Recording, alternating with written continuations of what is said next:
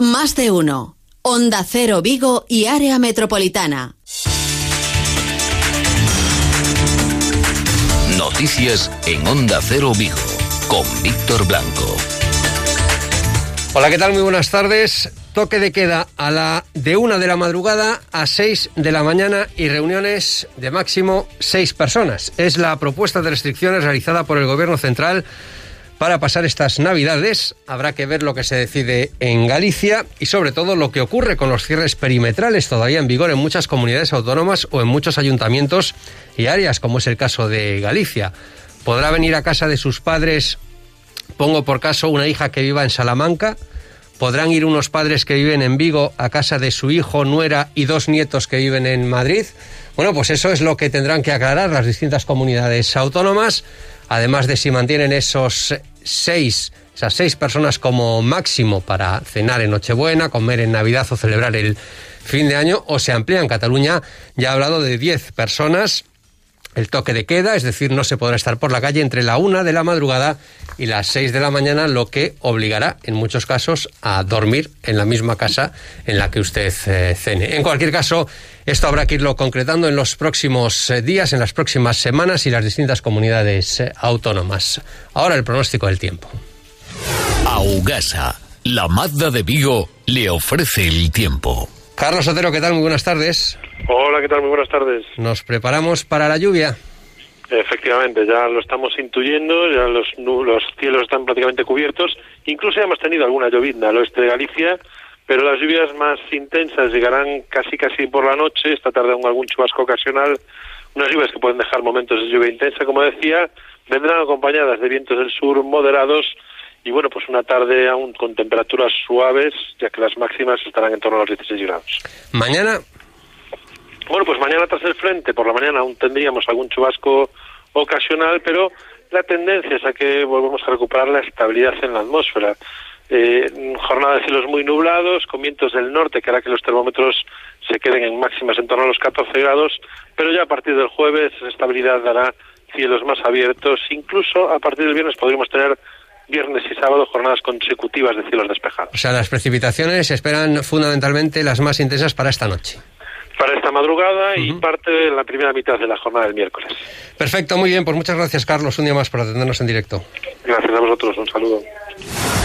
Augasa, concesionario Mazda en Vigo les ha ofrecido el tiempo. Y hoy nos ha dejado Carlos Mantilla, figura fundamental en la política y en la economía de nuestra ciudad durante muchos años, Luis Cerdeira. Sí, consternación en Vigo por el fallecimiento de Carlos Mantilla, economista y durante muchos años portavoz primero de Alianza Popular y más tarde del PP en el Concello Vigués, además de ser presidente de los populares en la ciudad viguesa. Desde 2019 era decano del Colegio de Economistas de Pontevedra. En múltiples ocasiones analizaba en estos micrófonos la actualidad económica. No hace mucho hablaba de las repercusiones derivadas del COVID-19 en el turismo, sector sobre el que decía podría no recuperarse en años. Yo hace un mes y mes y pico era mucho más optimista de lo que soy ahora, ¿no? Porque estos rebrotes a nivel mundial está causando un daño tremendo en, el turismo, ¿no? Hay que tener en cuenta que el turismo ocupa el 14% del PIB español y el 11% prácticamente de, de, la población activa. Puede ocurrir que si vamos a otro confinamiento, miles de empresas pueden irse al tacho. El PP de Vigo ya ha emitido una nota de pésame en la que recuerda la figura de Carlos Mantilla como un ejemplo de coherencia, de trabajo, de superación, representando los valores que los populares defienden para esta ciudad y por los que Vigo siempre se ha caracterizado. Encarnaba, dicen, la cultura del esfuerzo y de la tolerancia. El exalcalde de Vigo, Manuel Pérez, recordaba esta mañana que él le acompañó como número dos en las elecciones del año 87 y que gracias a su trabajo los populares pudieron realizar sin traumas el cambio de Alianza Popular al PP, modernizando el partido. Carlos Mantilla era, en primer lugar, buena gente. En segundo lugar, era trabajador. Eh, ambicioso de ambición sana. Yo creo que el PP de Vigo y el PP en general le debe mucho a Carlos Mantilla. Y yo creo que Carlos fue el que sostuvo eh, el PP en aquellos difíciles tiempos y además el que de alguna manera en la ciudad pilotó la transición de Alianza Popular al eh, moderno Partido Popular. Y el actual alcalde de Vigo, Abel Caballero, que también ha querido tener un reconocimiento y un lamento por la pérdida de Carlos Matilla. Yo quiero darle a su familia un abrazo entrañable darle el pésame en mi nombre y en nombre de toda la ciudad. Y quiero hacer un reconocimiento al trabajo de Carlos Mantilla, que le dedicó muchos esfuerzos a esta ciudad desde su posición política, con dignidad, bien llevada, pero trabajando por la ciudad. Que descanse en paz y un abrazo muy fuerte a toda su familia, a todos sus amigos y también mi pésame al Partido Popular por la pérdida de una persona de ese partido tan importante como Carlos Mantilla. Descanse en paz, Carlos Mantilla. Faltan 15 minutos para las 2 de la tarde. En el control técnico está Diego García.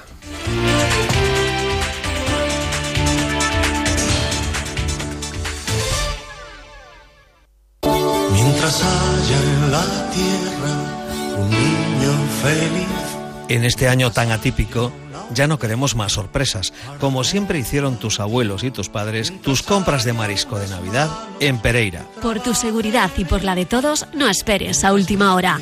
Y solo durante noviembre te obsequiamos con un exclusivo regalo. Navidad en la tierra y el mar. Desde mar y desde tierra, el equipo de Pereira os desea una feliz Navidad. Noticias de Vigo con Víctor Blanco. Por segundo día consecutivo, los datos son buenos en el área sanitaria de Vigo en lo que se refiere a la evolución de la pandemia. Hay que lamentar tres nuevos fallecimientos, como les venimos contando desde primera hora de esta mañana, de tres mujeres, una procedente de Doral Residencias de Mos y otra de la residencia Vallesol, pero en cualquier caso, son tres los eh, fallecimientos, este goteo incesante que nos marca la tragedia que está suponiendo esta COVID-19. En la evolución de la pandemia, como les digo, en el número de contagios por segundo día consecutivo los datos son buenos. Se han detectado 43 casos en 24 horas. Se han realizado 1.255 PCRs y la tasa de positividad, por lo tanto, se sitúa en el 2, eh, por debajo del 2,5%, es decir, la mitad aproximadamente de lo que recomienda la Organización Mundial de la Salud. Estamos mejor de lo que recomienda la Organización Mundial de la Salud en lo que se refiere a tasa de positividad. Es cierto que son solo dos días que habrá que esperar a las eh, próximas eh, jornadas. Ya saben ustedes que los lunes y los martes se suelen dar datos con menos PCRs que las que se realizan durante el resto de la semana. Como les adelantábamos, a pesar de que se reducen los contagios, eh, preocupa las tasas de hospitalización y de UCI porque las personas que ingresan y que están en la UCI son personas que se contagiaron hace ya 10 días aproximadamente de medias. Son 76 las personas que están ahora mismo ingresadas en planta y 23 las personas que están en las unidades de cuidados intensivos. ¿Cuál es la tasa la incidencia acumulada por ayuntamientos. Bueno, pues el ayuntamiento de Vigo sigue con un muy buen comportamiento en los últimos eh, días. La tasa se reduce aproximadamente un 330 por cada 100.000 habitantes. En los últimos 14 días está por debajo de la media de España. El concello con peores datos son los de Mos. Entenderán ustedes que se debe a los casos detectados en Doral Residencias que entre la de la tercera edad y la de la atención a discapacitados suman 206 positivos a falta de conocer los resultados que nos dé esta tarde la Junta de Galicia, que es cuando publica los datos de las residencias. 206 eh, positivos que indudablemente lastran los datos del Ayuntamiento de Mos. Teniendo en cuenta que el baremo que se está utilizando para medir la evolución de la pandemia es el número de casos a 14 días por cada 100.000 habitantes, hacemos una extrapolación para hacernos una idea de cuál es la situación en los principales concellos de nuestra área, aunque ninguno de ellos, salvo Vigo, llegue a los 100.000 habitantes. Ojo a Moaña, que es un ayuntamiento que está por encima de los 400 en su incidencia acumulada a 100.000 habitantes. El resto de los principales concellos de nuestra comarca están por debajo de los 400. Porriño y Redondela tienen 386 y 384 respectivamente, Pontareas 349, Vigo 330, ya se los decíamos, Tui 276, Nigrán 215 y Bayona está en 114 con los ayuntamientos que mejores datos presenta, al igual que otros prácticamente libres del virus como Arbo o Crecente. Los datos son buenos, mejores es cierto en algunos ayuntamientos que en otros, pero en general en los últimos días buenos en el área sanitaria de Vigo se plantea la posibilidad de aperturas de la hostelería e incluso de los cierres eh, perimetrales. El presidente de la Junta, Alberto Núñez Feijóo, apuntaba a esta posibilidad pero no de forma inmediata. No lo decidirá el comité clínico que se reúne esta tarde, que sí podría liberar alguna de las medidas en localidades como Berín, pero parece que en nuestra área sanitaria e incluso en la provincia de Pontevedra, ojo a los datos de la capital de la provincia que son bastante malos. En la provincia de Pontevedra y más concretamente en nuestra área sanitaria no se espera que haya cambios, al menos de momento, sí probablemente de seguir estos datos de cara al puente del 6 de diciembre. Esto es lo que decía el presidente de la Junta en las últimas horas. No podemos asegurarlo en ningún caso, pero albergamos la esperanza de que si esta semana y la próxima semana las cosas van como han ido en las últimas, habrá algunos territorios o bastantes territorios que hoy están perimetralmente cerrados y también cerrada la hostelería que puedan abrir tanto la hostelería como su ámbito territorial. Santiago, Urense, A Coruña, incluso la Sanitaria de Vigo, de continuar con estos datos, serían muy probablemente los beneficiados por estas, eh, eh, estas restricciones que se aliviarían un tanto eh, a partir del próximo 6 de diciembre. Y se lo contábamos al comienzo. Recomendación, propuesta del Gobierno Central, toque de queda de una de la madrugada a 6 de la mañana y reuniones de máximo seis personas.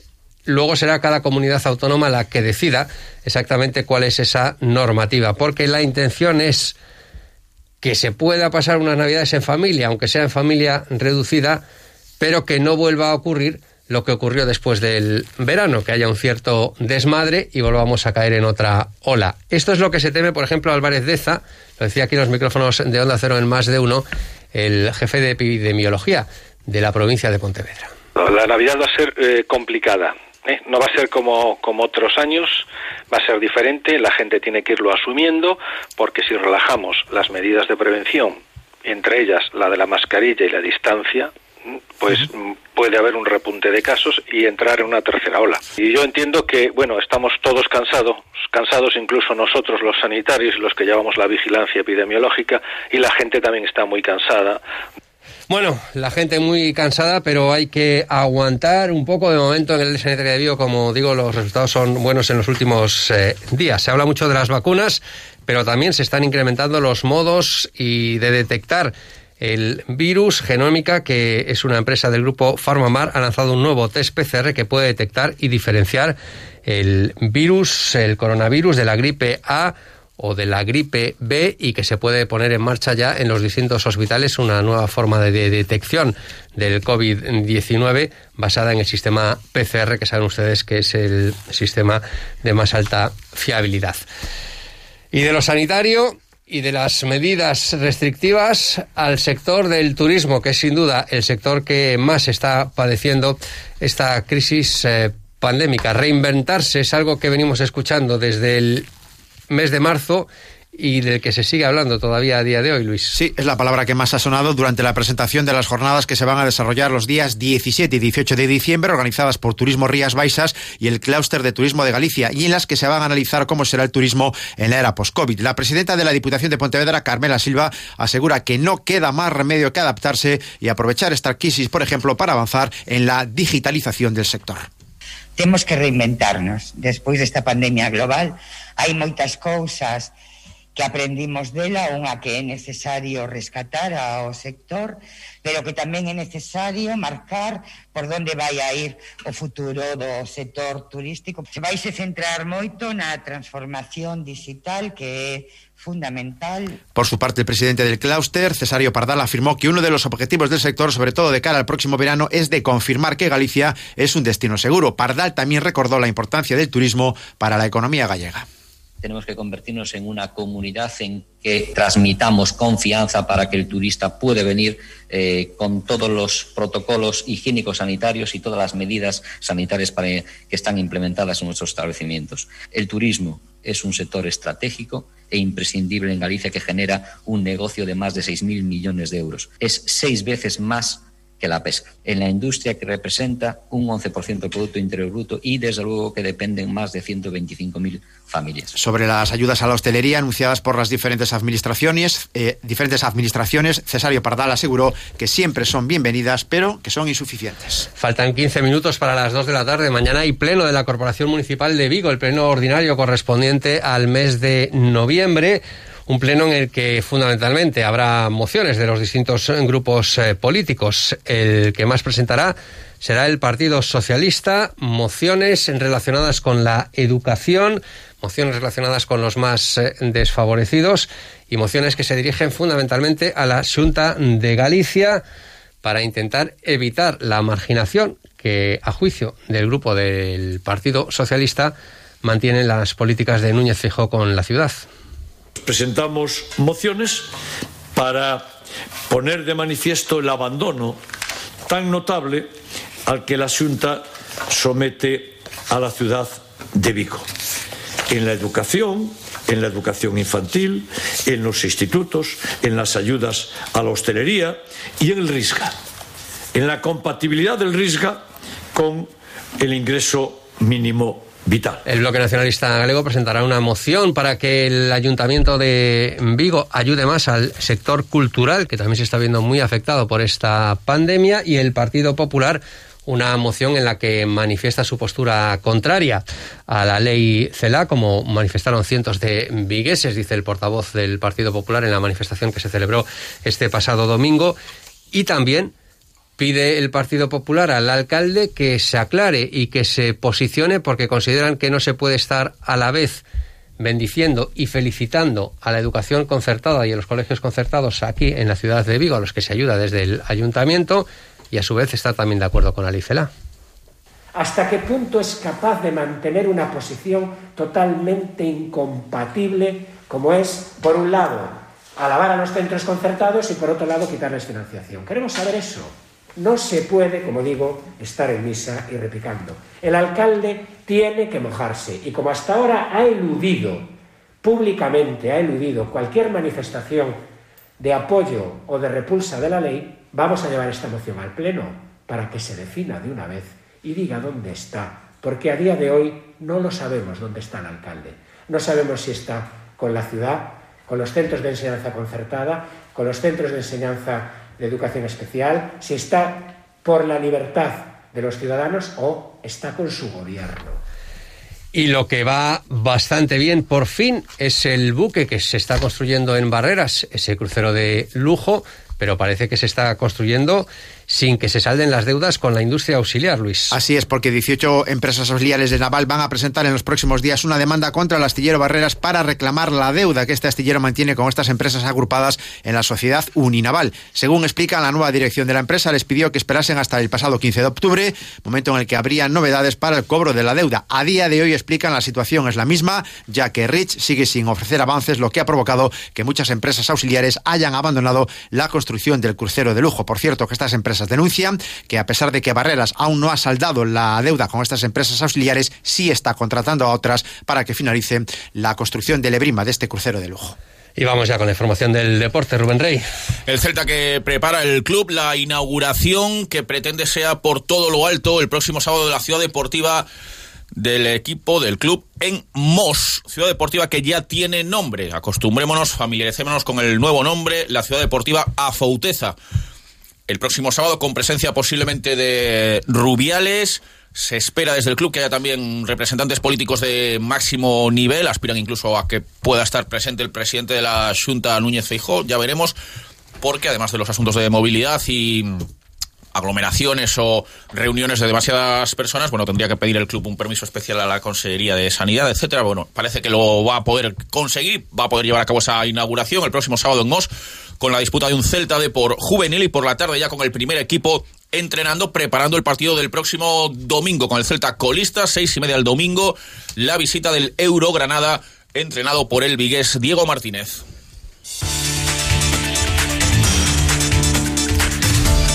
Pues estamos preparados para las lluvias que empezarán a caer esta tarde, que continuarán esta noche y se mantendrán durante la jornada de mañana por la mañana, según nos ha contado Carlos Otero desde Meteo Galicia. Ya por la tarde la situación se estabilizará un tanto y tendremos ya el jueves de nuevo una jornada sin precipitaciones. Llegan enseguida las noticias de España y del mundo. Muy buenas tardes.